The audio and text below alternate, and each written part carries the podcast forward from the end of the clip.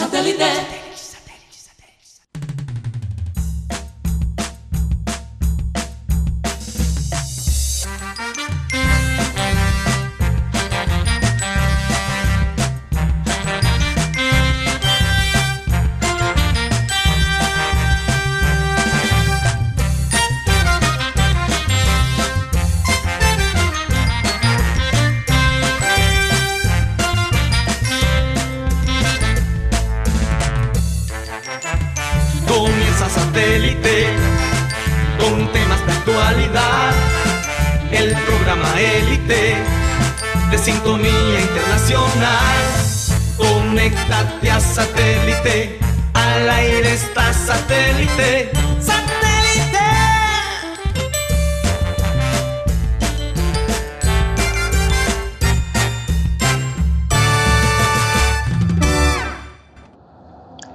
Señoras y señores, bienvenidos a Programa Satélite. Es un verdadero placer estar con ustedes el día de hoy.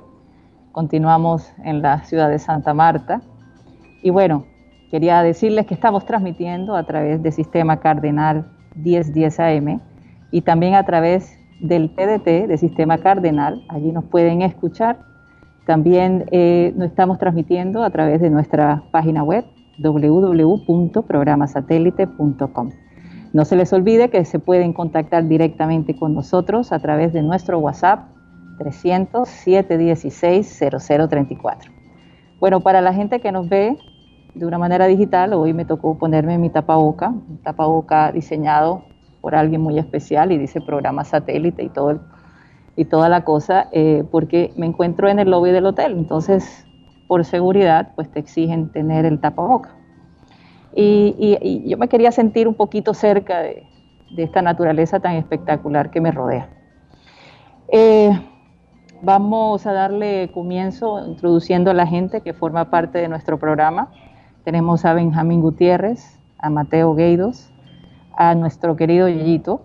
Y en la producción tenemos a Benji Bula, Tox Camargo, Alan Lara y bueno, quien les habla, Karina González. Comencemos nuestro programa con la frase acostumbrada.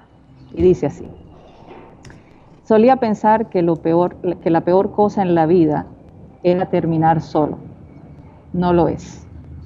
Lo peor de la vida es terminar con alguien que te hace sentir solo. Y eso lo escribió Robin Williams, este actor que hacía reír a tanta gente y que a lo mejor se sentía supremamente solo, nunca se sintió acompañado.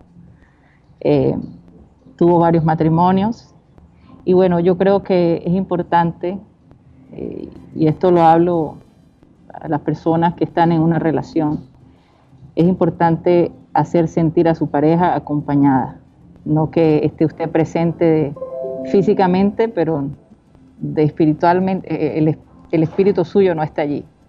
Y sobre todo en esta época de pandemia, donde tantas cosas se han visto, donde matrimonios se han acabado, pero es importante que, tengamos eso presente. Eh, no hacer sentir a la persona que ama sola. Yo creo que es algo que, les voy a dejar allí para que analicen y para que eh, eh, si están pasando por lo mismo, tal vez decírselo a su compañero, ¿no? Eso, eso es algo importantísimo. Bueno, cuéntenme chicos cómo está la ciudad de Barranquilla, cómo está el ambiente allá, cómo está el clima. Adelante. Bueno, Guti, yo siempre voy primero, entonces te voy a dar paz. Ok, no, Barranquilla está, el ambiente está muy tranquilo. Bueno, ayer un poco más de calor. Bueno, y hoy Barranquilla no solamente por el clima físico, sino por el clima espiritual o el clima del ambiente que juega Junior. Y la gente está muy, muy a la expectativa del partido que tendrá Junior ante Independiente del Valle, no como otros, sin Juguito del Valle, Independiente del Valle, un equipo respetable. Así que se espera que a las 7 y media, a las 7 y 30 de la noche tengamos el comienzo del partido entre Junior e Independiente del Valle. Fíjate, Guti, un, juguito te puede dar un dolor de estómago. Depende, si está pasado, sí. Te puede dar una, una diarrea ahí si no tienes cuidado. O sea, hay que, hay que cuidar. Ahora, lo que, lo que yo pienso es esto, porque yo como muchos quizás ya estoy mirando hacia la, sudamericana. Con optimismo, pero sin mucha, mucha esperanza de salir de este grupo. Todavía veo la cosa bastante complicada. Y, bueno, y este partido bastante complicado contra un tremendo equipo, como lo destacamos ayer, que acabó con los actuales campeones de la Copa Libertadores. Pero yo digo algo, lo que no quiero ver es un junior que sale apretado y un junior tímido. Sale apretado. Yo, mira, y, luego ah, podemos hablar un poquito más de esto. Empecé a ver el documental de Tottenham. Y una cosa saqué de eso muy, muy interesante, que es lo que, digo, lo que dijo eh, Hugo Lloris, el arquero francés de Tottenham. Él dijo, en el fútbol la confianza es bastante eh, difícil de alimentar. Para llegar a, ese punto de confianza toma bastante tiempo y bastante esfuerzo, pero es muy fácil de perder. Y es lo mismo con este Independiente del Valle. Es un equipo que, va a llegar a Barranquilla con mucha confianza, con mucha confianza por lo que han hecho. Obviamente ganaron la Sudamericana del año pasado, le ganaron a Flamengo de esa manera. Van a llegar con confianza. Y si Junior sale a defender sale ahí eh, sin, ninguna opción ofensivo para tratar de apretar a, Independiente del Valle, aunque tenga una lógica de hacer eso, yo creo que eso respalda la confianza de Independiente del Valle. Yo creo que Junior debe salir en los primeros cinco minutos a atacar y tratar de hacerle daño. Al contrario, porque, porque realmente nosotros no podemos... Como desestabilizarlo, es lo sí, que Sí, exacto, desde el principio, porque si nosotros salimos a defender en este partido, nos pueden golear de, todos, de todas formas. Siempre se habla de los primeros 15 minutos, porque es donde el local se afianza, donde el local está fuerte. Pero yo, yo quiero destacar algo y es una estadística y es que Independiente del Valle no le ha ido bien de, saliendo de Ecuador. Ha mm. jugado más de 26 partidos, 14, 14 derrotas, 8 empates y 8 victorias. O sea, no es un equipo que tenga... Juegan a una altura. Juegan a una altura como la de Quito. Eh, o sea, venir a Barranquilla también va a cambiar mucho esa parte. Y no creo que Independiente del Valle va a salir a, arrasar al Junior, como podría muchos pensar. Pero tampoco espero, se espera que un Junior que vaya a arrasar, porque sabe que es un partido largo, como decíamos el, el viernes, el viernes del Junior América es un partido que se puede definir en el minuto 1 o en el minuto 90. Así que hay que esperar. Por esa parte también veo, por la nómina que he podido ver de los dos equipos, va a ser una pelea en el mediocampo bastante fuerte. Pero ya tenemos la alineación de la gente del Independiente. Sí, pero hasta que el técnico Miguel Ángel Ramírez no la confirme, no podemos decir que es la 100% confirmada. Pero dime, dime de tus fuentes, Guti, porque... De mi fuente. A, veces con Guti las alineaciones de Guti son o exactos o, completamente equivocados. Y no es culpa tuya. O sea, a veces las fuentes te pueden fallar. A veces, a veces el técnico me la cambia. Ajá, exacto. Quiero destacar un jugador que se llama Gabriel Torres, selección panameña. Es, familia de Román Torres, jugador que estuvo en el Junior de Barranquilla. Este jugador es el, es el goleador de este equipo muy rápido, muy, muy potente. Y eh, la zona defensiva es muy fuerte. Es que en ellos se basan en la zona defensiva y en la rapidez de sus delanteros. Es un equipo bastante prolijo en ataque, pero sabe defender. Que es algo muy importante porque cuando, por ejemplo, en el primer partido entre Junior y Independiente del Valle, Junior en los primeros minutos tuvo par de opciones, pero la defensa supo contrarrestar la llegada del equipo barranquillero. Oye, y definitivamente Teo no va a estar. Ni Teo ni Borja. Ni Teo ni Borja. ¿Y entonces cómo ves el ataque de Junior? El ataque sería, bueno, por, por, ahí, por las pesquisas que he hecho. Bueno, dame dos, dos versiones. Lo que tú crees y lo que, yo, y lo que, tú quieres. Ok, lo que yo creo es Inestrosa, Sherman, C3, Rangel. Sherman, Inestrosa, C3 y Rangel. Y Rangel Lo que yo quiero sería con Didier Moreno como un solo volante de marca, mm. llegando más Inestrosa y C3, más adelantado Sherman con Rangel. Entonces exactamente lo que... Sí, pero... O sea, los dos son iguales. Más Carmelo. Más, tú quieres Carmelo. Sí, porque hay un solo volante de, marca que es Didier Moreno, que es el que yo pienso. Eso ya es cambiando el esquema de... Totalmente. Ok. Oye, ¿y, cómo se siente el ambiente en Barranquilla? ¿Está la gente animada con sus camisetas del Junior? ¿Cómo está el ambiente? Yo, yo lo veo bastante sereno. Yo creo que la gente tiene quizás la expectativa más baja. Eh, sabemos que lo importante es por lo menos terminar de tercero eh, para, para eh, clasificar para la Copa Sudamericana. Pero yo te digo, mira, si nosotros podemos sacar un punto de este partido, estamos vivos todavía. Hay, hay, hay todavía la oportunidad de salir de, de, esta fase del grupo, especialmente con el caos que se está viviendo ahora, el, que está viviendo el Flamengo.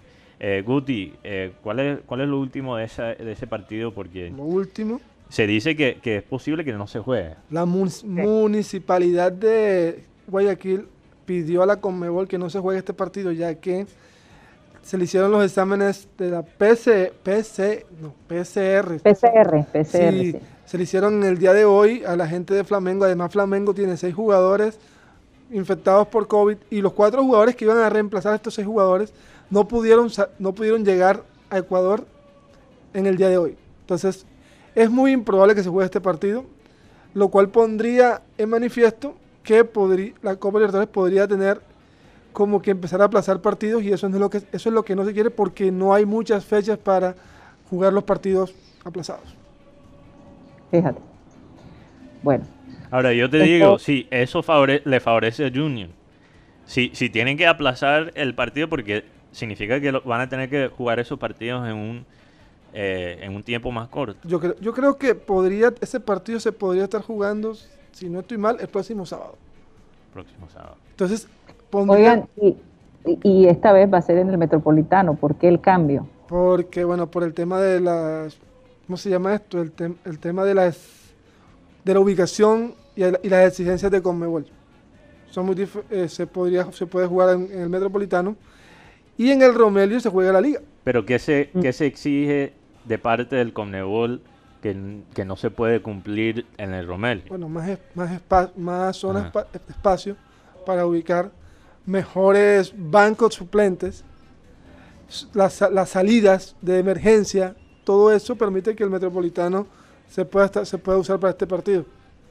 Además, recordemos que el próximo 9 de, de, octubre tendremos el primer partido de la, de la eliminatoria Colombia-Venezuela. Entonces también es una como un piloto de lo que se va a hacer contra Venezuela. Fíjate. Oigan, antes de seguir, quiero dar un sentido pésame a alguien que formó parte de mi niñez, eh, una persona muy cercana. Eh, de verdad, mi, mayor, mi, más grande sentido pésame para Marcos Pérez. Eh, Quintero, él periodista deportivo de tantos años, su esposa falleció el día de hoy, Josefa Rosales Chepa, como le decían todos sus amigos, las personas que le querían y que le conocían. De verdad, para la familia Rosales, para la familia Pérez, para sus hijos, nuestro más sentido pésame. Una pérdida muy grande, muy inesperado. No hay palabras realmente que puedan calmar este dolor y de corazón. Ustedes saben que, nosotros lo hemos experimentado, pero Marcos, te deseamos que el Señor de verdad te dé mucha fuerza porque Chepa y tú siempre juntos y de verdad que qué difícil. Pero bueno, estuviste con ella hasta el último momento y eso ya es un privilegio. Así que a la familia Pérez, Rosales, un abrazo muy fuerte de parte de todos nosotros, del equipo de satélite, de nuestra familia. Y bueno, ojalá podamos darle el último adiós a Chepa. En estos días es muy difícil asistir a los funerales, pero de alguna manera les haremos llegar nuestro cariño y nuestro apoyo. Un abrazo muy fuerte, de verdad, fuerte la noticia esta mañana. Eh, no es fácil cuando una persona se va y de una manera tan inesperada. Así que mucha fuerza para la familia. Bueno, continuamos. Me disculpan, pero es que no quería que pasara el tiempo y no dar este, esta noticia que, ha impactado a mucha gente en la ciudad de Barranquilla. Adelante, chicos. Bueno, eh, sí, muy nuestro más sentido pésame obviamente para Marcos Pérez, en verdad una situación bastante triste. Eh, es un poco difícil hablar, seguir hablando del fútbol después de, una noticia como esa, porque siempre pone la, perspectiva de lo que es importante en la vida. Pero bueno, lo que está creando polémica ahora mismo eh, aquí en Barranquilla es obviamente el tema de este partido eh, contra Venezuela y eh, lo que ha pedido el alcalde, si no estoy mal, él, el alcalde Pumarejo lo solicitó con el gobierno o con quién para tener fanáticos en el estadio para el partido contra Venezuela. Hubo una reunión el día sábado donde se miró la posibilidad o la viabilidad de que se diera un partido con el 15% del aforo del estadio. Mm. Pero lastimosamente para los intereses de los algunas personas que querían estar en el estadio, pues no se va a poder porque dicen que está muy cercana esta fecha. Lo que, lo que sí abre una puerta es a próximos eventos. Porque, bueno, como sabemos, Barranquilla cada día va bajando, bajando en la parte de mortalidad y en la parte de, de infectarse muchas personas, pero todavía no hemos terminado con el virus. Entonces por eso dicen, bueno, esperemos de pronto en noviembre, es probable que se pueda volver a intentar hacer este tipo de eventos, este plan piloto. No, y todo, todo depende, ¿verdad? Todo depende cómo se desarrollen las cosas eh, por las próximas semanas. ¿no? Ahora, e-, ellos pidieron eh, fanáticos hasta el, hasta el 15%, pero de lo que yo he leído... Gracias, hijito. De lo que yo he leído, eh, parece que los pilotos ni siquiera van a llegar a, esa, a, esa, cantidad de personas, de fanáticos. Van a llegar, van a empezar por lo menos con eh, mil personas. Sí, pues, pilotos de mil, dos mil personas. y lo que yo quiero destacar también es que no solamente será Barranquilla, sino que todas las, las sedes de, la eliminatoria van a estar sin, público. Ahora, yo he escuchado decir gente, eh, he escuchado gente decir, perdón. Pero, perdón que te interrumpa, Mateo ¿Qué sentido tiene solo el 15%? Y arriesgarse, no sé. Exacto. ¿Cuál es el, ¿Qué sentido tiene? Solo el 15%, si fuera el 50%. El 15% sí. Son 7 mil personas. Son 7 mil personas y, y, estoy completamente de acuerdo contigo, Karina, porque ¿cómo vamos a poner en, en, riesgo todo el progreso que hemos hecho aquí en la ciudad? Que ha llegado al punto eh, que, han resaltado, entre comillas, el modelo Barranquilla para, para, pelear contra un pico. Entonces, ¿cómo vamos a poner eso en riesgo por 7.000 personas? Yo, como cualquiera, quiere fanáticos en los estadios, pero, pero vamos a hacerlo cuando es el, el momento eh, adecuado y, de una manera coherente. 15 días para preparar todas las medidas de bioseguridad. Hasta por Miren lo que pasó de todos modos en las playas. Exacto. Y sobre todo que... Toma tiempo organizar este tipo de cosas. Incluso Bill Gates, el presidente de Microsoft, creador de Microsoft, básicamente dijo y pronosticó que el COVID-19 terminará en el 2022. Sí, o sea, todo este proceso. Sí, todo este proceso definitivamente se va en el 2022. O sea que hay que empezar a comprar tapabocas por lo menos por, no, pero él dice, por lo menos en Estados Unidos, se va a ver cierta normalidad, cierta normalidad para el verano del próximo año. Pero va a ser un proceso lento. Por eso es que mentalmente, es que se nos fue la luz en un instante aquí, por eso ven como un cambio allí. Eh, mentalmente nos tenemos que preparar que esto va para dos años. Es una realidad y hasta cierto punto mejor que nos preparemos que va a ser más tiempo a que va a ser menos tiempo. Sí, total, total si, es menos tiempo, tenemos, toda, tenemos una, reserva de preparación.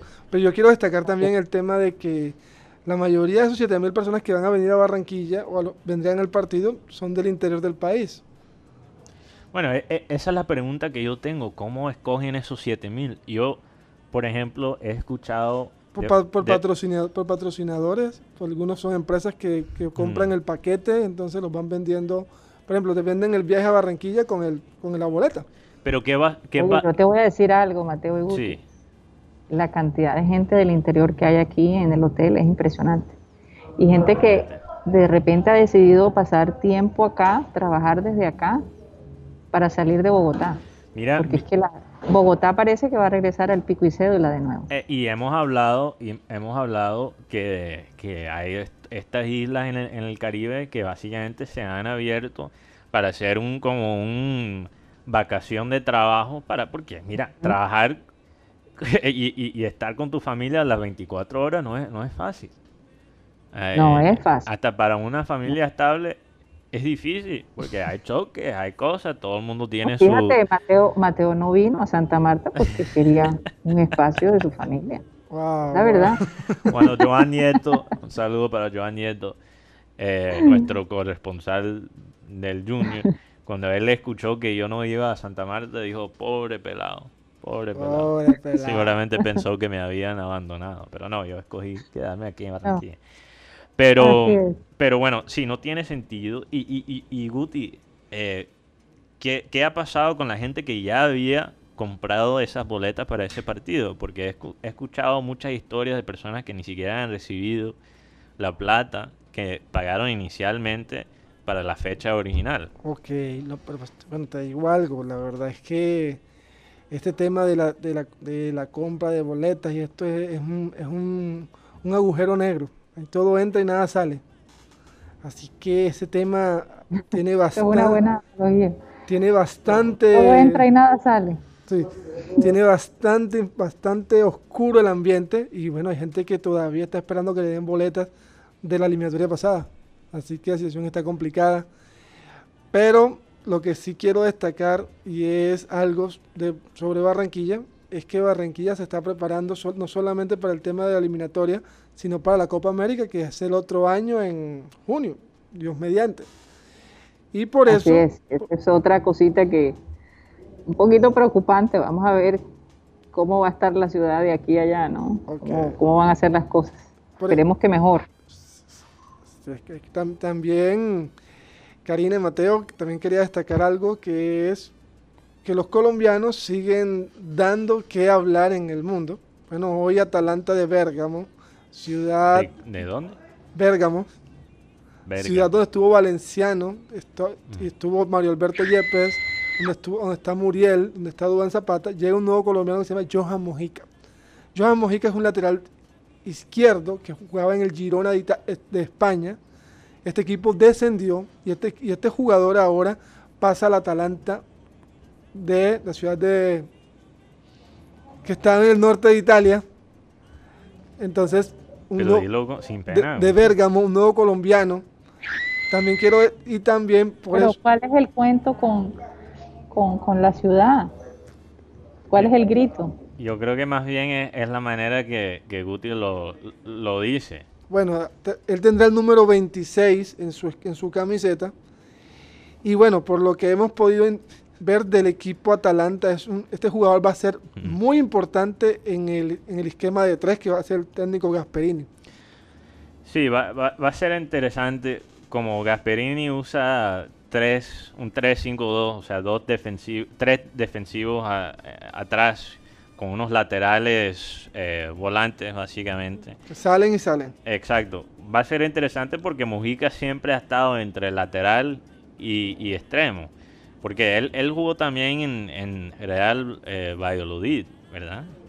Donde también, Valladolid. Sí, él, él, jugó ahí, pero como más como mediocampista. Cuando ha jugado la selección, ¿dónde ha jugado Mojica? Lateral izquierdo. Lateral izquierdo. Bueno, va a ser interesante. Yo creo que Gasperini, tremendo, hasta ahora tremendo formador de jugadores. Sabe, él tiene un ojo para el talento que no ha sido descubierto y, y, como ha pasado con Muriel y, Zapata, esta noticia de, de Mojica en Atalanta es muy, muy buena noticia para la selección. Y vamos a ver cómo él se desarrolla. Sobre todo por el tema de que juegan por la misma banda Muriel y él.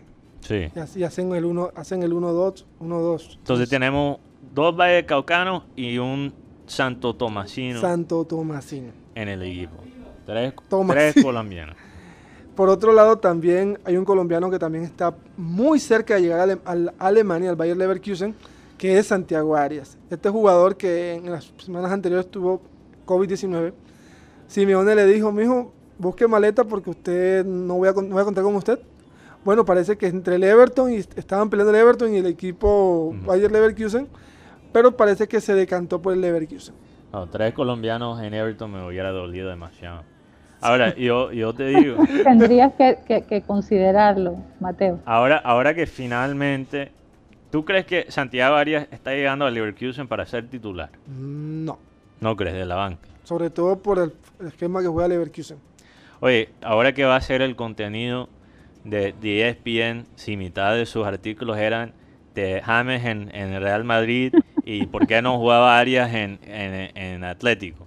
Ahora, ¿de qué van a escribir, Guti? Uy, ¿Cuál, es la próxima saga de...? La próxima saga es Dan, ¿por qué no ponía James? Lo siguen diciendo, siguen hablando. Ah, se vuelve monotemático. Por favor, pero ¿por qué no pasan la página? Porque, como yo siempre he dicho, que ahora Hombre, que también se concentren en Suárez. Ahora no, ahora la Suárez. Karina, ahora nos acaban de cambiar la programación a, los colombianos.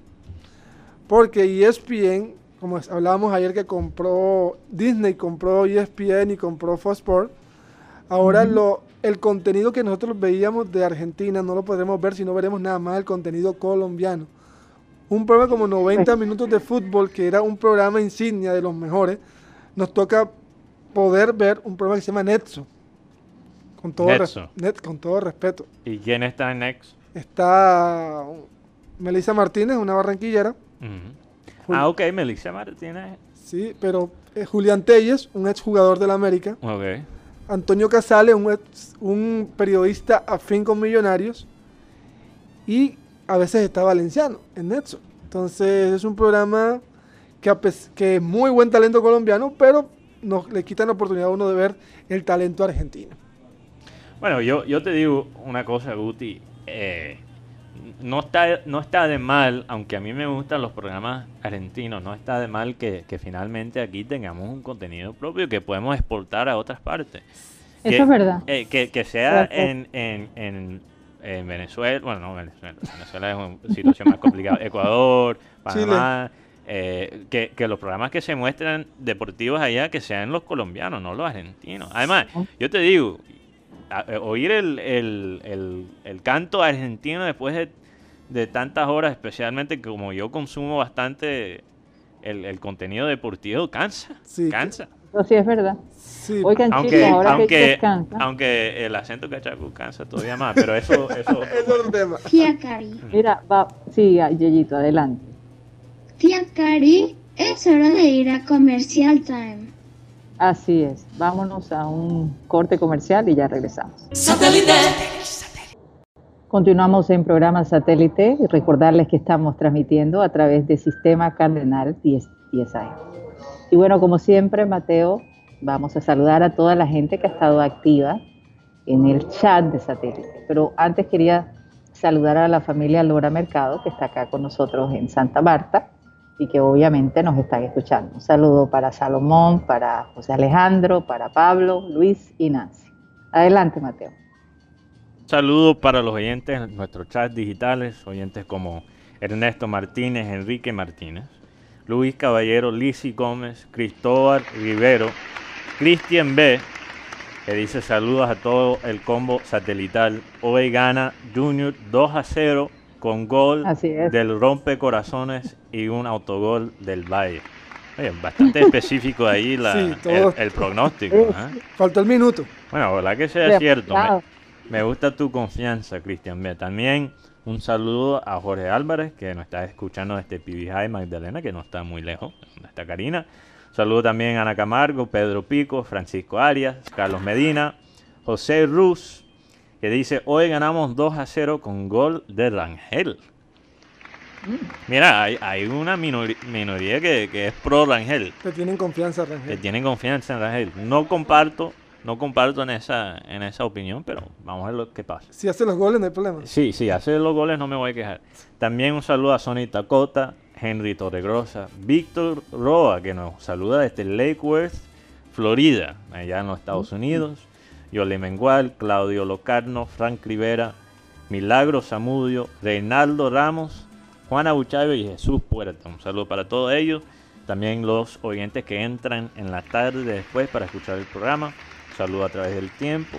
Y también los que nos escuchan, obviamente, a través de la 1010 AM y el TDT.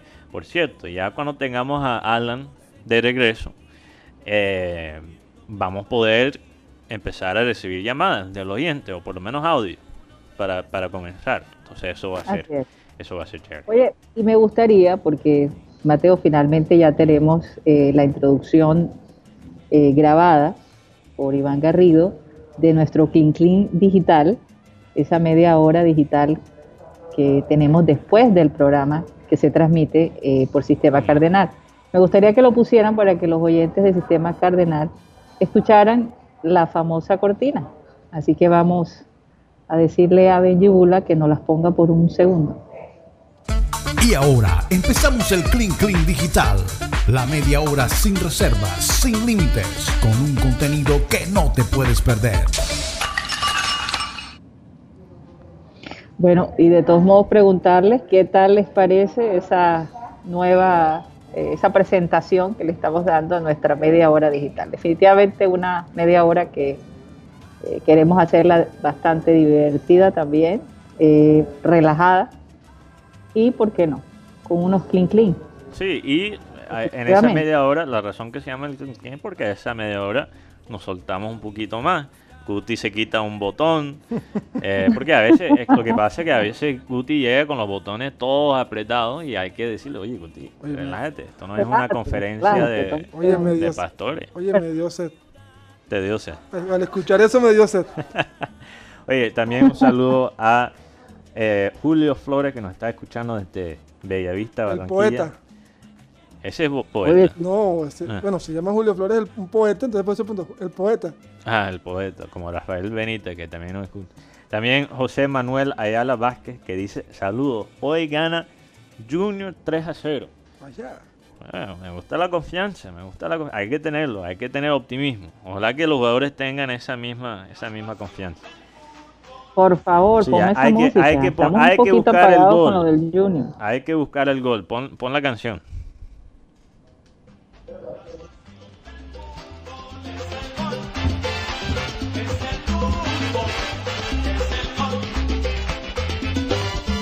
Definitivamente, y el Independiente Valle ha metido bastante goles. Entonces, eh, vamos a ver, pero ¿será que vamos a quedar invicto Guti, tú y yo, con el 2 a 1? Enrique Martínez aquí, otro oyente, dice que él piensa que hoy ganamos 2 a 1. Vamos a ver. Yo no sé por, qué, no sé por qué le sumo un gol más. 3 a 1. 3 a 1. Guti. Vamos a mostrar a esos ecuatorianos. Independiente Valle. Sí, no puedo decir esa palabra, esa palabra es complicada. E ecuatoriano. Ecuatorianos. Vamos a mostrar lo que pasa cuando se bajan del monte. Vamos a darle, vamos a darle ese sabor caribe. yo no quiero ver 90 minutos 90, minutos pariendo. Eso no, no, no. Esa, paridera es brava.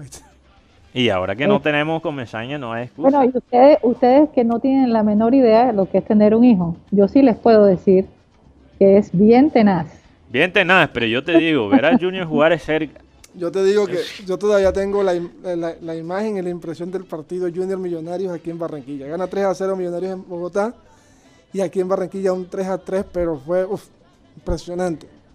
Ahora, ahora te digo, la, diferencia entre parir y, ver el junior es que, bueno, al final, después de toda esa angustia, por lo menos tienes un hijo.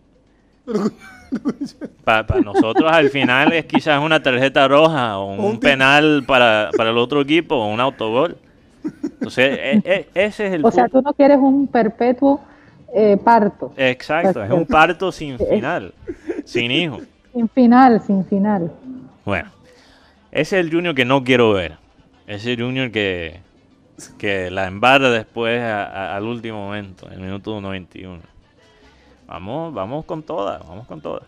Hay que creerlo. El día de ayer fue el equinoccio en los países que eh, cambian de estación. Eh, Aquí hay dos climas, hay dos estaciones.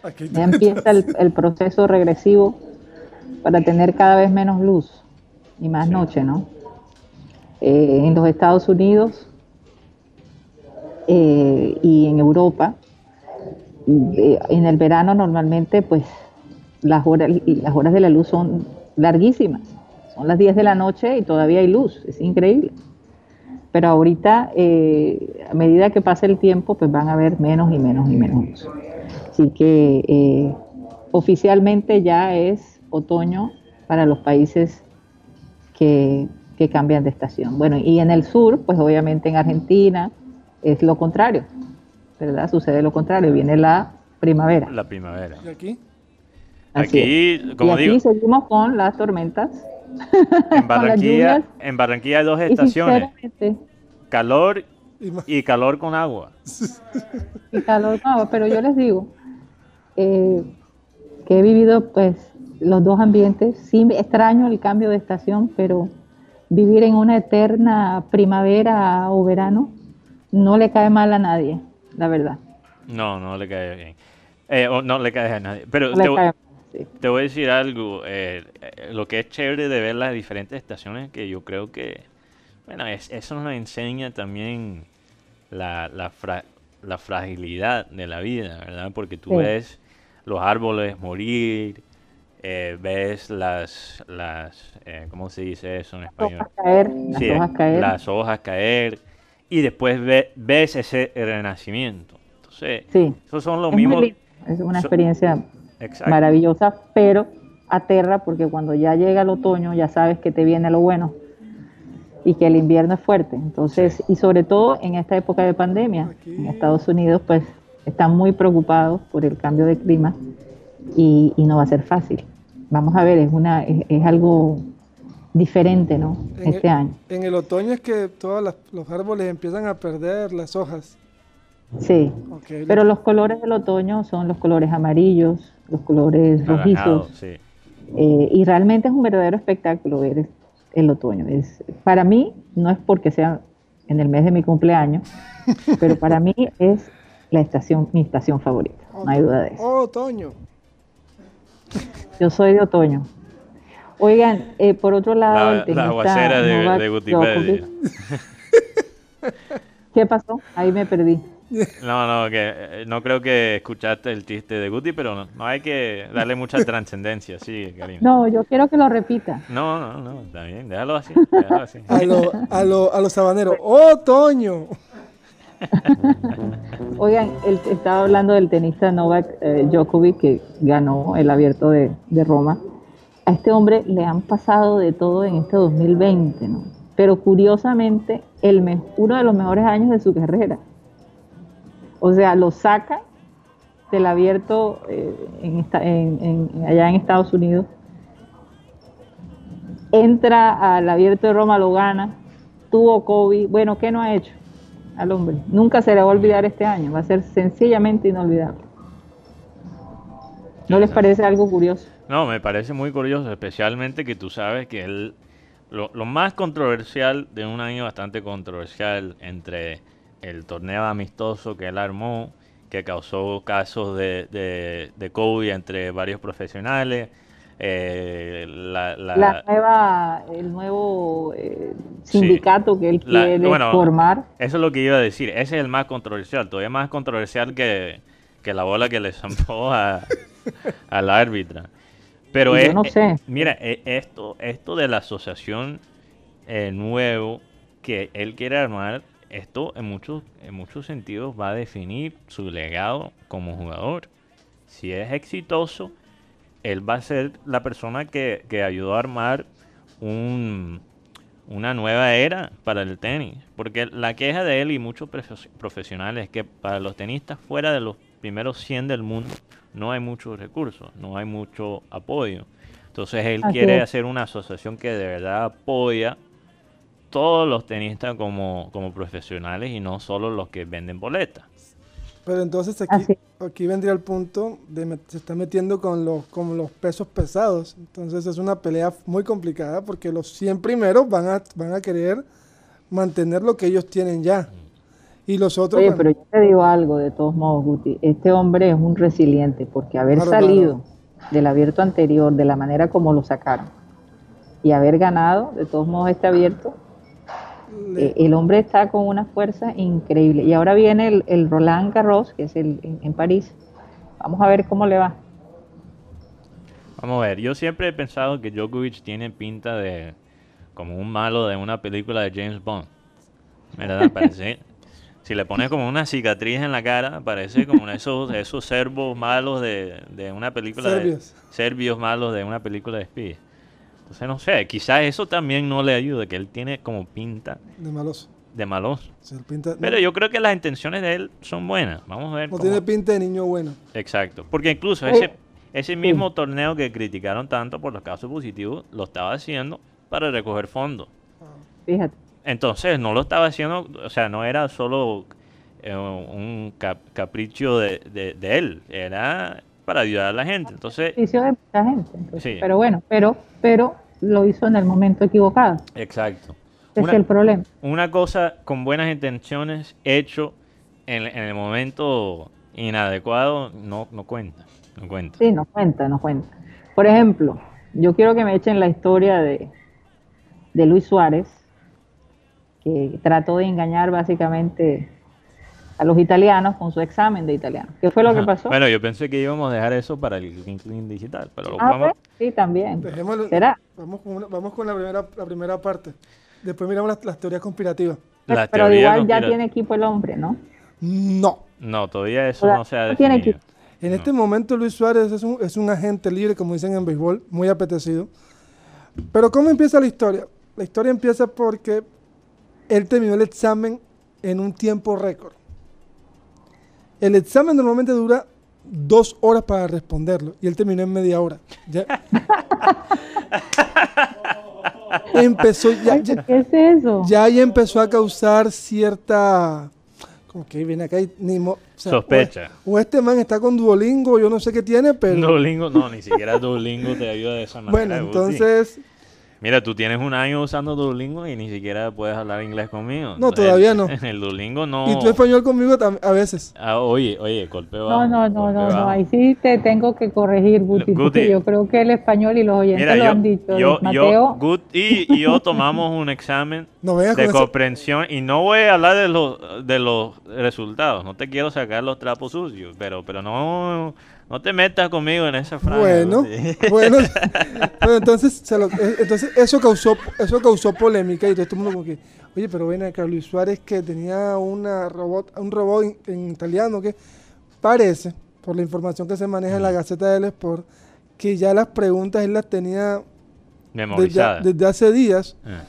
macheteadas, como decimos aquí en, en el argot, en el argot popular del colegio, machete, hoja que se usa cuando hay un examen con las respuestas ya del examen.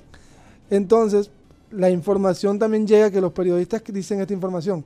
Él no habla ni un poquito de italiano, no sabe conjugar verbos, solamente Sí. habla en infinitivo. o sea, vos habla español, literalmente. Habla español con acento italiano, como los argentinos. Así que entonces la situación de Luis Suárez, entonces empiezan las teorías conspirativas y una es que la Juventus fue la encargada de darle las respuestas a este jugador. ¿Por qué? Porque él se ganaba 10 millones de euros anuales. Entonces ahí está el Sí. tema de las teorías conspirativas. Bueno, vamos a ver lo que pasa. Eh, ya, ya en la parte digital podemos Pero hablar ¿qué, con... qué- qué- qué pueden, o sea, ¿qué va a pasar con él? Me imagino que eh, el, el hecho de haber hecho trampa, alguna multa le van a poner, ¿no? Bueno, yo te digo, si, si Juventus fuera un Sampdoria, un Torino, un... ¿Qué más? Génova, Un Crotone, o sea, uno de esos... Sí, uno de esos, esos clubes más, más chicos en Italia, te aseguro que el gobierno... Ni le pararía bolas. No, no, no, le, le zamparía una, una, Una multa al equipo. una multa a- al equipo, pero como es Juventus, dudo que, que- que van a haber unas consecuencias. Incluso yo me pregunto, ¿cómo es que el Juventus consiguió eh, e- esa respuesta? ¿Será que Pero por- alguien, Por lo mismo que tú acabas de decir, por la influencia. un topo en la oficina de, de- que es fanático del Juventus, no sé? El top, que el fiscal, que, que- que- que el que hizo el examen, ¿no? Lo que, lo que eso quiere, es- lo que sí, lo que sí está claro es que el tema de Luis Suárez con Juventus se cayó, vino abajo y la Juventus contrató a Álvaro Morata, el chico de los sueños. Mi sueño es jugar en Real Madrid. Mi sueño es jugar en Atlético de Madrid. Sueño con jugar en Chelsea. Sueño con jugar en Juventus. El man que sueña con todos los equipos. Aquí. No, yo no fui. Esta información viene de, no, pero... de, verdad Chelsea. De verdad Chelsea. No, todavía no lo puedo creer. No, eventualmente Morata, si sigue así, va, a soñar en, jugar en cualquier equipo. Sueño en jugar en Barranquilla. Sueño jugar no, porque, porque él ha tenido su, su subida y su bajada. Y él estuvo en Cartagena hace como dos años. Estuvo en Cartagena el señor Morata, no sé Pero en vacaciones. En vacaciones. Va con el Real Cartagena, no sé. Bueno. bueno, interesante eso, pero parece que Barcelona ha complicado eh, allí el negocio entre Suárez y Atlético. Parece que esta noticia del examen eh, de Juventus ya, o sea, viene un poquito atrasado, porque lo que he escuchado por las fuentes españolas es que Suárez ya tenía algo eh, listo para el Atleti pero Barcelona ha complicado el negocio y ahora Suárez está furioso con el club. Yo me imagino que el, el Barça lo que no quiere es que Suárez, o sea, el tercer goleador de su historia, ¿no? Creo que es el tercero de toda su historia, se vaya para otra, otro club español. Un equipo como Atlético Madrid. Y, y casi y gratis, prácticamente. Eso sería una vergüenza. Pero también tengo también la información desde Italia dice que parece que la Juventus como que hizo lo que hizo y ahora lo echó al agua para que él no pueda jugar en, el Inter de Milán. Porque ya él teniendo, ya teniendo el examen y la, de la respuesta positiva, podría haber jugado en el Inter. Y el Inter que en cualquier club italiano. Sí, el Inter se llevó a Arturo Vidal y ha unido al Chico Maravilla con, el Rey Arturo. Así que ahí está. Con el Rey El Rey Arturo Vidal que y estoy viendo que por ahí, por ahí otra información que también manejamos es el tema de que Engolo Kanté, la volante de marca del Chelsea, no está muy querido por Lampard y podría llegar a un precio módico al Inter de Milán. Oye, entre los dos equipos de, Benji, ¿eh? entre el Inter y, el Chelsea. En, Engolo Kanté. Engolo Kanté. Oye, una historia interesante que pasó con el Chelsea eh, rápidamente me pareció muy, muy curioso. Eh, este, esta, este Kepa, no, no, ni siquiera voy a tratar de decir su nombre. Kepa Arribalizaga. Arri, Arribalazaga. Arribalizaga. O sea, lo sé cómo escribir, pero, pero no lo puedo decir. Pues Kepa. Kepa, lo voy a llamar Kepa. Kepa, que, que, es el arquero más costoso de todos los tiempos hasta ahora. Eh, ha sido un desastre para, para el Chelsea. Parece que su confianza está tan bajo tan bajo y el club lo sabe, porque ellos prácticamente firmaron su reemplazo, posiblemente su reemplazo, que es Edward Mendy. ¿De dónde viene Edward Mendy, Guti? De, Francia, creo que de sí, Rennes. De Rennes, sí, de Rennes, exacto, viene de Rennes. Y, y parece que no quisieron anunciar el fichaje, aunque estaba listo, antes del partido contra el Liverpool, porque no querían como eh, exacto, bajarle la caña antes de un partido tan importante. Entonces lo que hicieron es que anunciaron a Eduard Mendy en la mitad del equipo del partido. Uy, ese me brava. Y, y un partido donde Kepa de verdad cometió el, error para el segundo gol de Mané. Y se dice que la razón que, que este Christensen, el, el defensor danés que juega para Chelsea, la razón que él tacleó a Sadio Mané de esa manera y recibió la tarjeta roja por la falta de confianza que él tenía en Kepa. Eh, es realmente un, fracaso. O sea, ¿cuánto costó Kepa? Más de 80 millones de, libras, si no estoy mal, o de, euros. Él, es el arquero más caro de, la historia. Sí. Ah, primero era Allison y ahora, ahora es el Ahora, ahora. Y sí, cuando tú comparas, Allison, no, Allison otra cosa. ha funcionado mucho mejor. Pero Kepa tuvo dos temporadas buenas en el equipo Bilbao mm. y fue llamado el nuevo De Gea y parece que sí es el nuevo De Gea. Porque los dos tienen muchas equivocaciones en... No, pero, pero De Gea... De, Gea es más arquero. Mira, yo te digo, si no fuera por De Gea, Manchester United quizás ahora mismo estuviera en la segunda división. Porque ellos tuvieron dos épocas donde él era el único que estaba todavía jugando bien. Ahora, lo que pasa con Kepa, yo creo que es falta de uso de la analítica y de la estadística, porque lo que pasó con Kepa estaba en Atlético Bilbao y Atlético Bilbao tiene una muy buena defensa. Entonces yo creo que la buena defensa le hizo ver a Kepa, oye, qué, qué negociazo de Atlético de Bilbao. Eso fue un robo que le hicieron al Chelsea. un robo. Oye, haciendo aquí un, un cambio de frente eh, esto de las aplicaciones y de los en vivos y de los canales de YouTube, Mateo, eh, hay un grupo de personas, por ejemplo, esta, esta gente que tiene un canal de comida, eh, que tiene por lo menos 2.4 millones de seguidores, ellos se llaman Sorte Food, y tuvieron la ingeniosa idea de cobrar a los suscriptores para volverse, para poder ver sus videos y sus programas. Algo que, parece ser que está despegando bastante, eh, porque ellos ya no tienen que básicamente hacer un programa con todas las normas, eh, ¿cómo se diría eso, Mateo? Eso tiene un nombre especial, algoritmos. Sí. Algoritmos de, YouTube. algoritmo, exacto. Sí. Entonces, ¿qué, eh, ¿qué, es eso? Que usan eh, términos específicos para que la gente los pueda encontrar en las búsquedas, ¿verdad? Sí.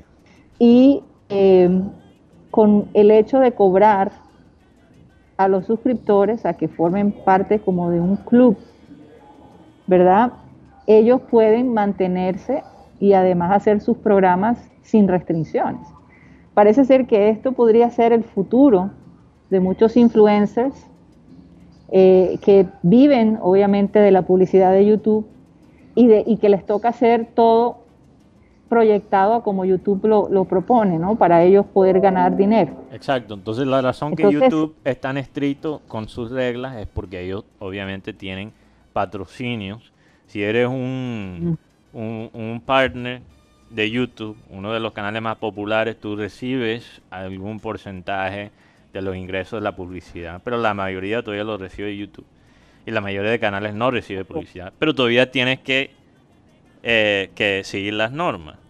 O sea, me parece una o sea, la pregunta mía es, ¿será mm. que allá vamos a terminar, que la gente va a tener que pagar por ver sus programas digitales favoritos? ¿Será que allí eh, es donde va a salir, digamos, el dinero eh, para programas futuros?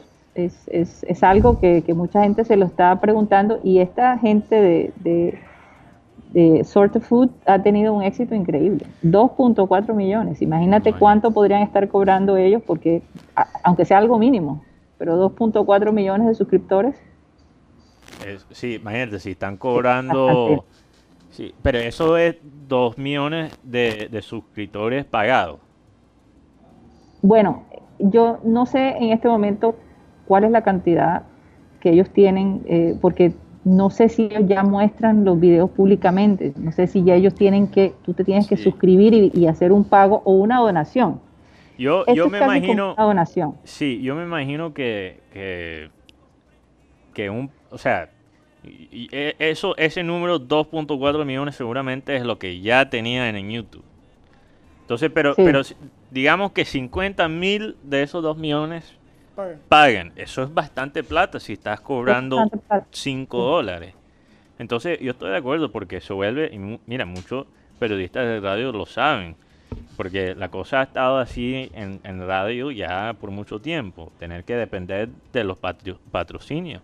Eso te limita en muchas maneras y, se vuelve cansón después de un rato. Entonces, un modelo de, de suscripciones, cuando tienes una plataforma de ese nivel, me parece muy interesante. Ahora, para la gente que no ha llegado a 2 millones de seguidores, todavía tendrán que depender de la plataforma como YouTube.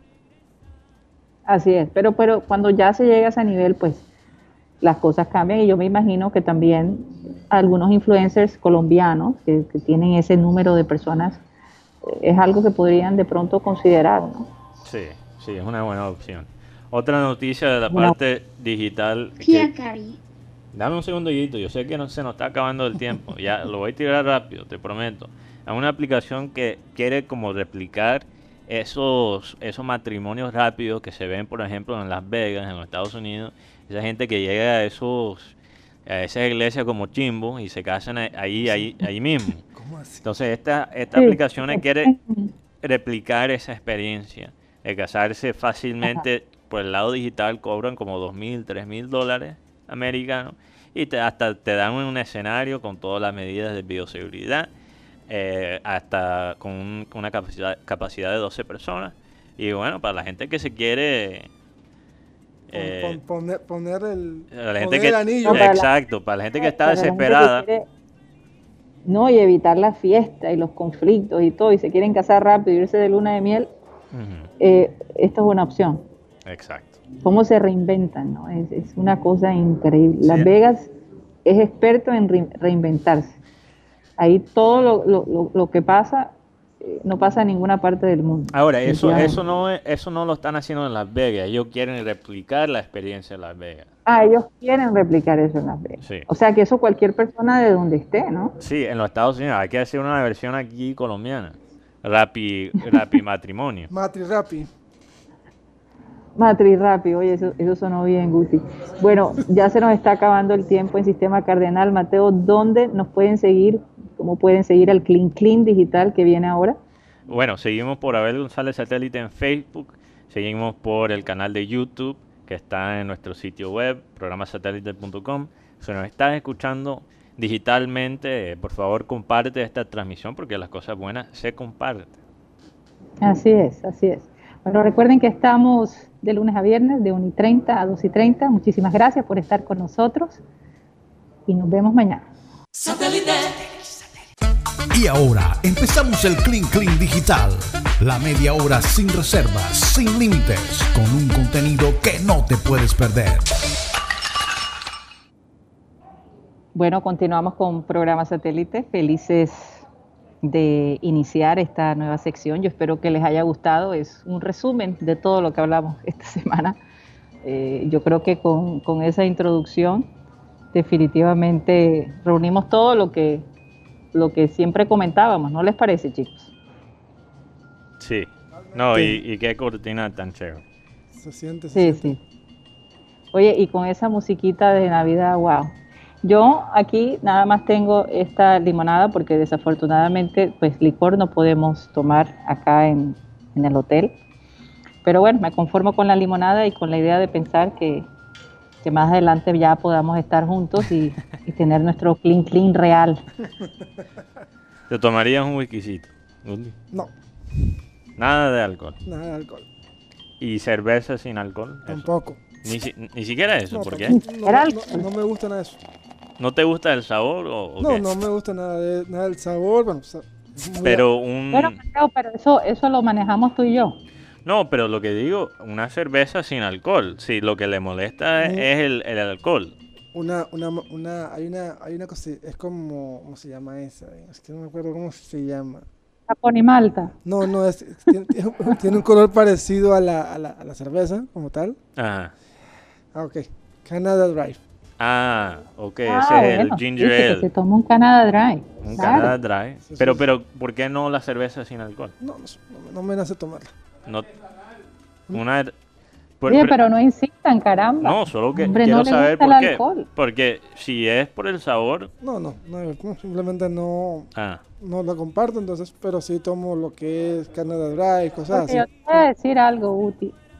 Eso ya es una cuestión de gusto. Los cristianos de vez en cuando se pueden tomar un vino, una cerveza y no le hacen mal a nadie. Sí, pero no. Pues yo, de ellos que lo hacen y yo no tanto... No es por tu religión, es, algo tuyo personal. Es, algo muy mío, entonces por eso no, por eso no lo hago.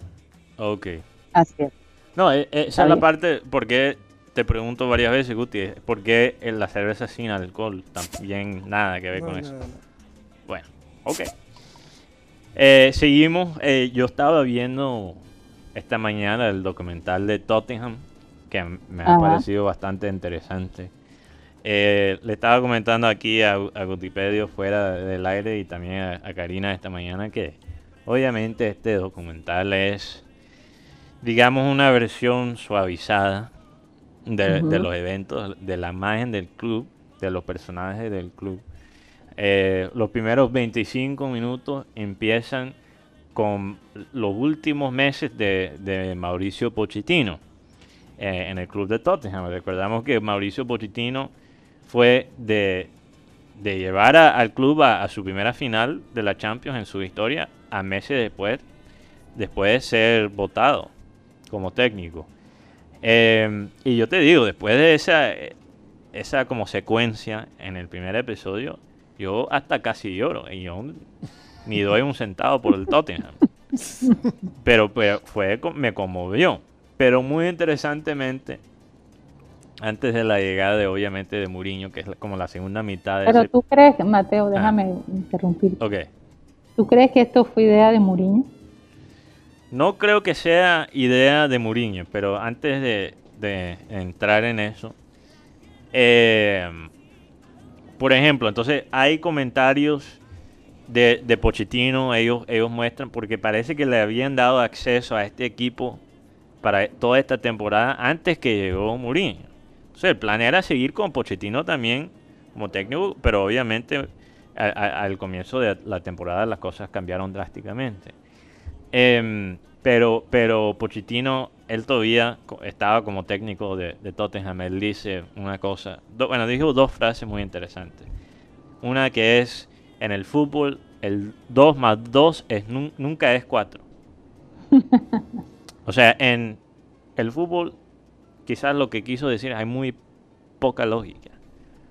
Puedes ir del sublime al ridículo. A lo ridículo. Y viceversa. Y viceversa. Y es lo que le pasó a, a Pochettino, del sublime de estar en una final de Champions hasta lo de lo ridículo de estar, él ni siquiera eh, tiene club ahora mismo. Por cierto, los chicos de producción están mostrando otro documental, no el de Tottenham. Quiero corregir eso. Eh, asegúrate que no tengan ellos el clean clean porque ahí sí confunden las imágenes. Si Tox tiene también su whiskycito, estamos, estamos fritos. Pero no, él está, ellos estaban mostrando las imágenes de, Sunderland.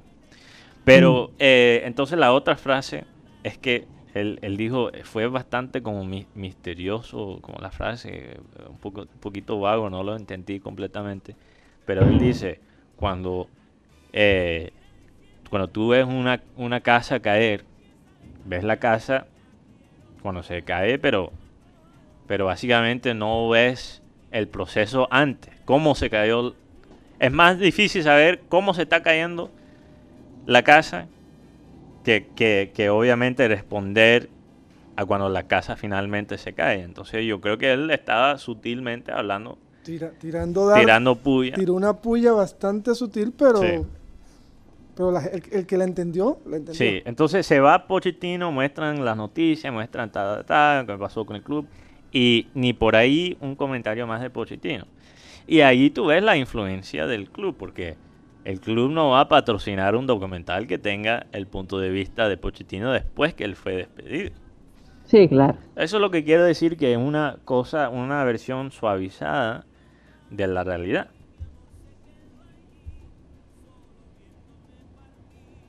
Perdón, los perdí en algún momento. ¿Me escuchas? Sí, sí, sí. No, eh, eh, lo, que estaba, los perdí. lo que estaba diciendo es por eso creo que una, digo que es una versión suavizada eh, de, la realidad, no una versión falsa, pero una versión aprobada por el club. una versión desde un, desde un solo punto.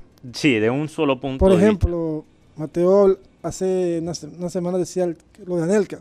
La verdad es que ver el documental de Anelka le aclara mucho al aficionado ciertas cosas. Por ejemplo, que Anelka estaba en la lista de los preconvocables para el Mundial del 98. Con Francia. Y Aimé Yaquel le, le, le, dijo, estás muy joven, no vas al Mundial. Después en el 2010 tuvo un encuentro que causó mucha polémica que hasta el presidente de la República, Nicolás Sarkozy, se metió con el tema, diciendo que Anelka le había dicho bueno, un, periódico dijo que Anelka le había dicho, coge tu equipo de nada y lárgate, porque yo me voy. Así que Anelka cuenta la historia, Anelka vive ahora en Dubai, de verdad. Eh, pero uno ve a Anelka y dice, el grupo quería mucho a Anelka. Es más, vemos a Henry, Lizarazu, jugadores que estuvieron con Anelka en, su selección y hablan maravillas de Nicolás Anelka. No, y no hay duda que, que él tenía talento, pero falta disciplina. Oye, Mateo, pero es que eh, hablábamos el otro día tú y yo que definitivamente eh, la gente, ahora que muchos de los actores y cantantes que eh, tienen, digamos, acceso a, hablar sus verdades, ¿verdad? A, contar sus historias. Tú hablabas de que Madonna ahora está haciendo, no sé si es un documental o es una película sobre su vida, basada en su vida. La cantante Madonna. Sí, Lo, lo, que, lo que, sí, entonces ella salió en las noticias y, y eh, amó mucho debate que Madonna va a dirigir una película sobre su vida. Es la primera vez que yo creo que he visto una cantan un cantante, un artista de nivel eh, de, de alto nivel. Sí, de, de Madonna dirigir una vida una película sobre su propia vida. Lo hemos visto en casos quizás más desconocidos. El poeta chileno eh, Alejandro Jodorowsky eh, dirigió creo que dos o tres películas basadas en su vida. Pero una, o sea, una estrella de pop como Madonna dirigir un, como se dice en, inglés, un biopic. ella estuvo casada con un director de cine. Entonces, ¿Con cuál? Eh, Eso no lo sabía. ¿Tú no sabías que Madonna estuvo casado con... No, no es director, perdón, productor, productor de cine. Perdona. Eh, apellido Richie. Ah, Guy Ritchie. Guy Ritchie. El inglés. o sea, el inglés. Ella ha estado en ese medio del cine, eh, filmó su documental. Acuérdate que ella se casó con, con este actor. ay Dios, se me olvida el nombre de él. Por Dios, recuérdeme tan famoso. Eh, Sean eh, Penn. Sean Penn. Sí, el que hizo papel de... en ese medio. A mí, a mí no me sorprende, honestamente, que ella quiera hacer su versión de su vida y que se atreva a dirigirlo. Es una mujer que ha demostrado que, que el cielo es el límite, literalmente. Ha hecho todo lo que ha querido. Es una mujer resiliente. O sea, fue abusada sexualmente de niña, no una vez, pero varias veces y eh, no me, la verdad, no me sorprende que ella salga con este nuevo proyecto, sinceramente. Vamos, vamos a ver, vamos a ver, va a ser interesante. Yo, yo sí creo, eh, bueno, hay pros y contras, porque estamos en, en, esta, en esta era donde los mismos sujetos están influyendo en los proyectos, ¿verdad? Eh, tenemos se ve se está viendo bastante en el mundo deportivo. Sergio Ramos también sacó su propio documental. Eh, Ese no lo soporté ver, eso sí te lo puedo decir. No, no, ni, ni por ahí traté de, traté de verlo, ni siquiera vi los primeros dos.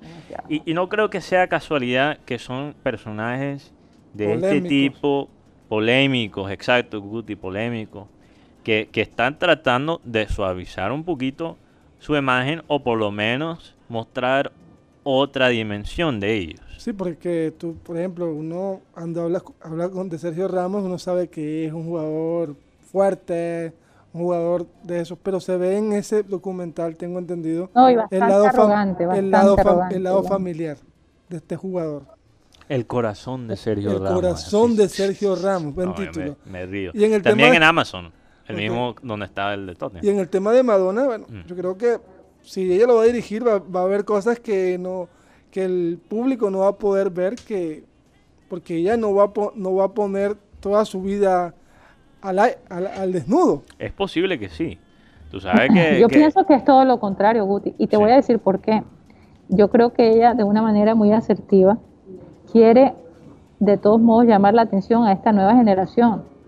Que esta generación, por ejemplo, tu generación, Mateo, tú no eres gran seguidor de Madonna Sí, yo conozco un poquito de ella, pero yo no viví la locura que era Madonna en los años 80 y 90. Yo conozco un poquito porque he escuchado el, impacto, pero una cosa es leer sobre algo y vivirlo. Entonces yo creo que hay algo que tú dijiste, eso, eh, me dijiste esta mañana que me pareció muy importante y es realmente cómo ella quiere que la gente la recuerde.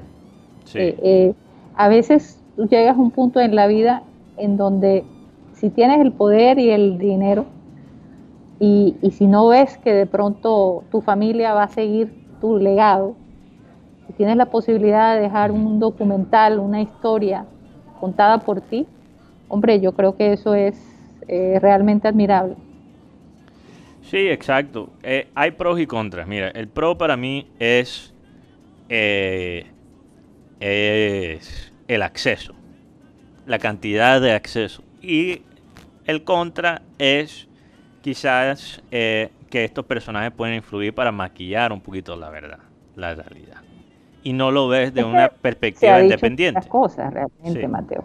Se han creado historias absurdas, historias, eh, bueno, se han, salido situaciones muy íntimas de ella también. Eh, va a ser honestamente interesante ver cómo ella se proyecta a ella misma, ¿no? Claro. cómo quiere proyectarse. Y yo te digo, mira, eh, la película que salió de, de, Queen, el que salió de, de Elton John, ok, esas películas eran divertidas, pero yo no, yo no salí de esas películas de verdad conociendo a, a los artistas mejor. Salieron básicamente como más como un comercial para esas personas. Entonces yo creo que ahora ella dirigiendo esta película sobre su vida le va a dar con ese toque personal. Pero cuando hablo del acceso, voy a dar dos ejemplos. Eh, Michael Jordan, el documental de Michael Jordan, que ha sido la locura en todo el mundo, no solo en los Estados Unidos, y el documental de Maradona. Los dos fueron hechos por, eh, por personas que, se han dedicado a los documentales, o sea, de personas independientes. Pero para tener acceso a, básicamente esos archivos, a, esos videos que tenía Michael Jordan y que tenía Maradona, en su caso también, eh, Maradona y Michael Jordan los dos influyeron y tuvieron la aprobación al final del proyecto de qué se mostraba y qué no se mostraba. Ahora yo te digo una es un Buen, y yo creo que eso es un buen balance. Ay, perdón, perdón, ahí tengo a alguien que, que, que, quiso hacerme una broma. ¿Se acuerdan de ese programa que decían el sapo? El sapo, sí.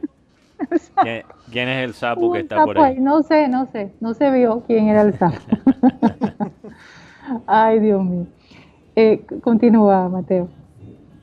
No, tú, tú ibas a decir... Yo creo que esa persona tenía clean clean. Eso es lo ah, que pasa. Ah, un clean clean, por eso. No, que yo estaba diciendo que este caso de last, el último baile de Michael Jordan y el documental de, de, Maradona es un buen balance porque todavía fueron creados por personas independientes, pero sí eh, los personajes, los sujetos tenían algún tipo de poder sobre qué se mostraba al final del proyecto, pero al mismo, dieron, le, al mismo tiempo le dieron libertad, el libertad y, archivos que no se habían visto antes. Y yo te digo una cosa, el, documental de Maradona realmente me pareció espectacular porque mostró un aspecto, o sea, yo cambié un poquito la imagen de Maradona después de ver ese documental. Eh, no sé, se, se vio más humano, eh, se vio un Maradona menos eh, engreído. Sí, menos prepotente. Eh, menos prepotente. Esa lucha, por ejemplo, esa historia de él en el Nápoles. todo lo que se vivió, de todos modos, tener que lidiar con la mafia napolitana, que no era cualquier cosa. O sea, fuerte, fuerte lo que algunos personajes que admiramos por su carrera tienen que vivir y eso es algo que la gente realmente no lo sabe.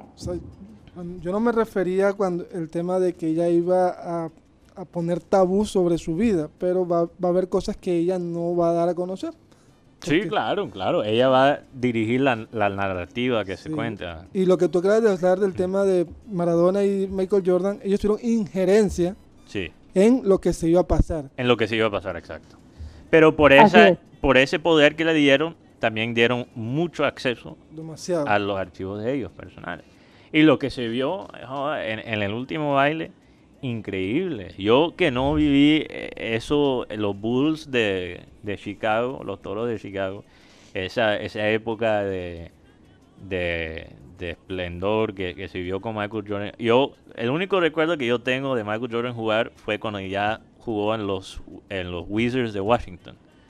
Yo tenía quizás 5 o 6 años por ahí que ya fue la tercera vuelta en la NBA de, Michael Jordan y ya estaba, ya tenía como 40 años. Aquí en Colombia, aquí en Colombia lo que más se vio del tema Michael Jordan, bueno, además de la euforia de Space Jam, esas cosas, es la, la gorra, la gorra de los Bulls. Era, era muy, oh, particular. Y la camisa del Bulls.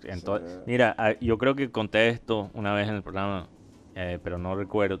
Una vez llegaron a una isla remota donde se pensaba que, ni siquiera se había tocado quizás el, la cultura occidental. Y llegaron a la isla y encontraron un tipo, un pescador con una camisa de Michael Jordan. ¿Puedes creer eso? Y e, eso no es un chiste, es, una, es la verdad. No, es, la verdad. ¿Quién no conoce a Michael Jordan? Exacto, especialmente en esa época. ¿El partido del Junior a qué hora es? Siete y media. Siete y treinta. 7 y 30. O sea, me imagino que algunas personas se reunirán en casa manejando eh, la cantidad de, porque es que ya, hay amigos que se reúnen, ¿no? En, casa para ver los partidos. Sí. Creo que hay un límite, no sé si son 10 personas máximo. Esa parte habría que confirmarla, pero tengo entendido que hasta 10 personas pueden estar en un lugar. Sí, se puede armar una guachifita, pero responsable. Disimulada. Disimulada, sin mucha bulla. Pero también, también hay gente que se conecta eh, por Zoom, se ven el partido juntos y comentan lo que está pasando. Aunque eso es un poquito eh, estresante. Yo, tú fíjate que hace poco estuve en una fiesta digital animada por una persona, entonces ponían a bailar, eh, pero oye, es bien complicada la cosa es bien complicada. Eh, no, es lo mismo, pero bueno. Mejor hacer algo así que armar un escándalo y que te llegue la patrulla COVID y entonces sí, ahí sí las cosas. Mejor eso. Ahora, eh, una, una ventaja que tienen las, las fiestas digitales es que, por ejemplo, si el partido va mal, si vamos perdiendo 3 a 0, 4 a 0, tú te sales. Pero cuando tú vas, eh, especialmente, yo soy una persona que cuando veo a mi equipo jugar, o sea, yo tomo los resultados muy de pecho. A mí me afectan, me afectan el ánimo.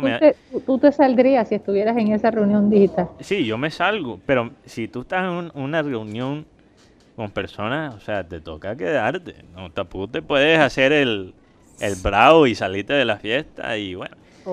pero, pero yo, yo me pongo... Sentimental. Sentimental, yo grito, yo me pongo de mal genio cuando pierde el Junior, cuando pierde Colombia.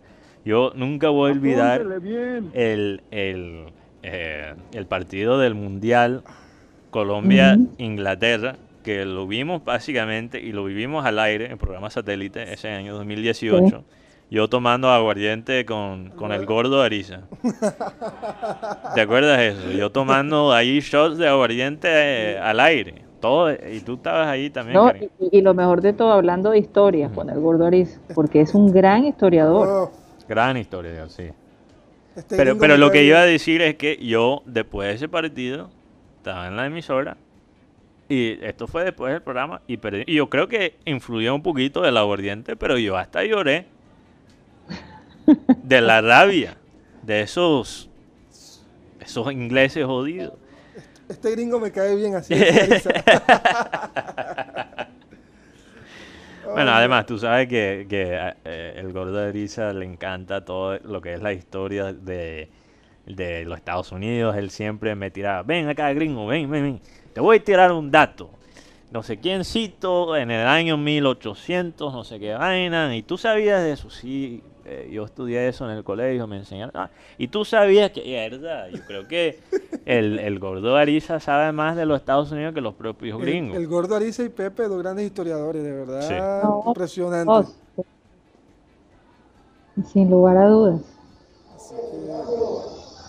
Pero sí, entonces, por, por ejemplo, si yo estoy en una, una reunión digital de Zoom y está perdiendo Junior, yo me salgo, ya. no, no, no, no, no, muteas el micrófono y, sigues de largo.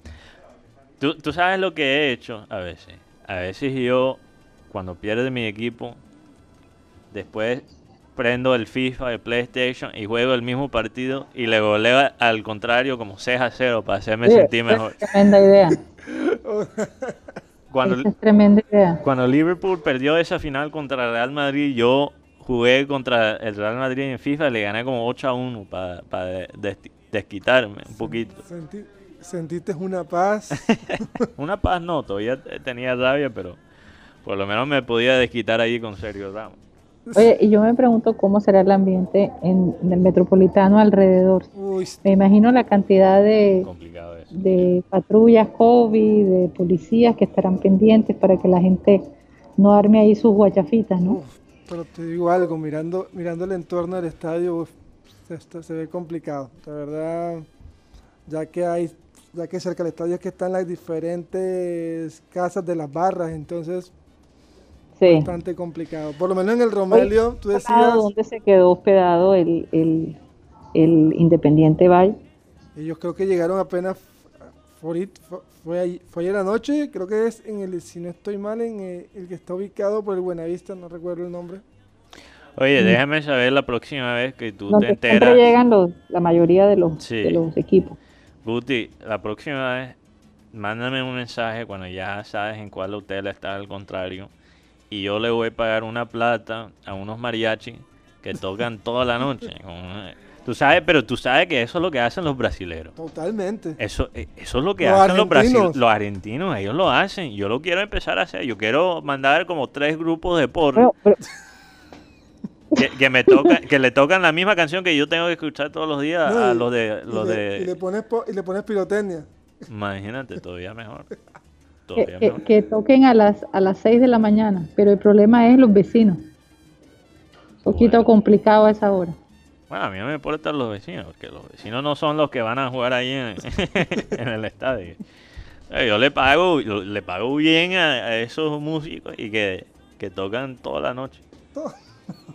Oye, tú sabes que por la primera vez, por la primera vez, eh, Mark Chapman, que fue el, que mató a John Lennon, eh, pide perdón a Yoko Ono por el asesinato de su esposo porque eh, cada tanto él califica para salir por, eh, por buen comportamiento. Y realmente no, no se ha podido. No, no, lo han, no lo han podido sacar porque yo como de todos modos tiene unos abogados muy fuertes y, y siempre ha logrado que él no salga en libertad.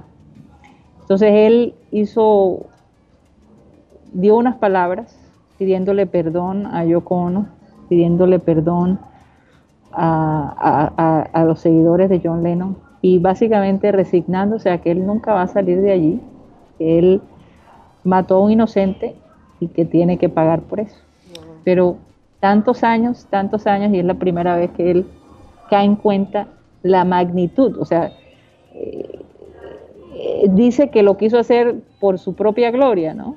Sí pero, pero, pero no se había arrepentido tan públicamente como lo hizo frente a los jueces que estaban allí analizando su caso. Así que... Bueno, eso, eso debe ser como un, un balme. tarde que nunca. Sí, eso debe ser como un balme para la familia de, John Lennon, los hijos y, y, obviamente la esposa Yoko eh, cambiando de tema radicalmente, perdóname si me perdonas, porque a mí me gusta observar la naturaleza. Que la, naturaleza, yo, pienso, me habla, me habla, me, pueden llamar, me pueden hablar, eh, me pueden llamar loco o empezar a tener teoría conspiratoria. Mira, ya me están poniendo la canción del marihuanero. pero, no fui, yo estoy acá tranquilo. Pero eso, Cuti, tú sabes, eso es algo bíblico. Sí, total. Que la naturaleza te da la inspiración. Sí, cuando. Amén. Y, y, los burros también hablan. Oye, y tú sabes que estos son, oye, los burros también hablan. Sí, claro, no, no, sí. Machetón está... No, bíblicamente se dio cuando la, la asna de Balán le habló a Balán. Fíjate, fíjate. Pero entonces hay que analizar, porque yo creo que en, estos diseños eh, de la naturaleza se puede aprender algo. Entonces salió esta noticia que las orcas, que son estas ballenas eh, eh, matadoras, asesinos, sí, las ballenas asesinos, hasta matan los tiburones blancos, que obviamente son los tiburones más grandes y más fuertes de, nuestro mundo eh, actual, ah, porque en la antigüedad obviamente habían tiburones todavía más grandes. Pero parece que finalmente descubrieron la razón que estas ballenas asesinas matan a estos tiburones tan, tan fuertes. Y es que ellos lo matan para comerse los corazones de los tiburones y hasta los testículos. ¿Pero por qué? ¿Les dará más fuerza? Hay como una... Eh, unos, básicamente, unos, unas ventajas eh, alimentales de comer estos órganos. Alimenticias. Alimenticias, sí. de comer los órganos de estos tiburones. Entonces por eso las orcas básicamente lo abren, abren los tiburones y se comen. Bueno, entonces el punto que quería hacer, ¿cuál es la lección que yo saco de esta noticia? Porque cuando tú piensas en un tiburón blanco, estás pensando en un animal que inspira terror, que es fuerte. ¿eh? Sí, claro. Ah, entonces lo que quiero decir es que hasta los que comen a veces son los que, que son comidos. Algunos días tú eres el que come y otros días a veces te comen a ti. Esa es la lección que quería sacar de la naturaleza. Lo que, yo, lo que yo entiendo de esta situación de la, ballena orca, que parece un animal demasiado indefenso, bueno, no, no. No, no. has visto la los dientes. No, sí, pero si tú miras, si tú miras la apariencia física, no se ve tan, tan, fuerte. Yo creo que Guti ha visto Free Willy. demasiadas veces. ¿ah? Es, lo que, es, lo que, es lo que uno puede ver, que se murió hace poco también. Ah, sí, la ballena que y el, y el cuando tú ves un dragón, un mm. tiburón, un tiburón blanco, dices, uy, impresionante, pero ves que la ballena se come, ¿cómo se la come? No sé. Mira, bueno, yo te digo una cosa, cuando yo, yo recuerdo que yo vi Orca la ballena asesina, eh, que fue, bueno, hace ya bastanticos años, pero hay una escena que me impactó muchísimo y es cuando los pescadores capturan a esta ballena, eh, a las dos ballenas, era, era eh, la pareja, ¿no? Y matan a, la, a la, que es femenina, a la, ballena, ¿cómo diríamos? La hembra. A la hembra, por Dios, se me olvida a veces las palabras en español la, la, la, guindan y la ballena macho ve cuando sale el ballenato de la ballena hembra y lo botan como si fuera basura. Y es ahí donde ella se venga, o donde él se venga, de todos los que mataron a su, a su compañera. Eso es una película. Eso es una película. Ah, Con vallenato y todo. Se llama Orca la ballena. Con vallenato. Creo que hicieron uno y dos. Con vallenato y todo. Sí pero, pero fuerte, fuerte, fuerte. Son, son, son realmente animales muy inteligentes, con una memoria impresionante. Ahí ya sabemos eh, la clave, los testículos de un, de un tiburón blanco. Bueno, sí. Ahí lo vamos a dejar. Yo sé que Yeyito quiere decir algo. Adelante, Yeyito. Tía Cari, lastimosamente se nos acabó el time. Así es, esa voz tan tierna de, de Yeyito, qué cosa. Como que irrumpe, ¿no? En medio de, nuestra conversación. Pero bueno, vamos a definitivamente despedirnos. Gracias por haber estado con nosotros. Eh, yo creo que ya mañana estaremos en el estudio, gracias a Dios.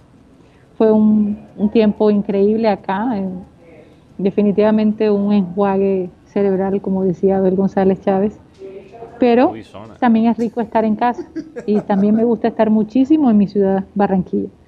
Así que vamos a despedirnos y a pedirle a Abel González Chávez que por favor despida nuestro programa. Jehová se manifestó a mí ya hace mucho tiempo, diciendo, con amor eterno te he amado, por tanto te prolongué mi misericordia. Yo siempre digo que soy un milagro de Dios. Porque uno cuando está confuso tiene, viene desórdenes y de pronto no está consciente de muchas cosas. Y Dios, Jehová, me, me prolongó. Fíjense ustedes lo cómo es la cosa. Créanlo. ¿ah? O por lo menos asimilen este acto de fe que a mí me ha prolongado. Allá usted si lo, si, lo abraza o no lo abraza. Pero lo cierto ahora es que se acabó el time. Satellite, satellite, satellite, satellite.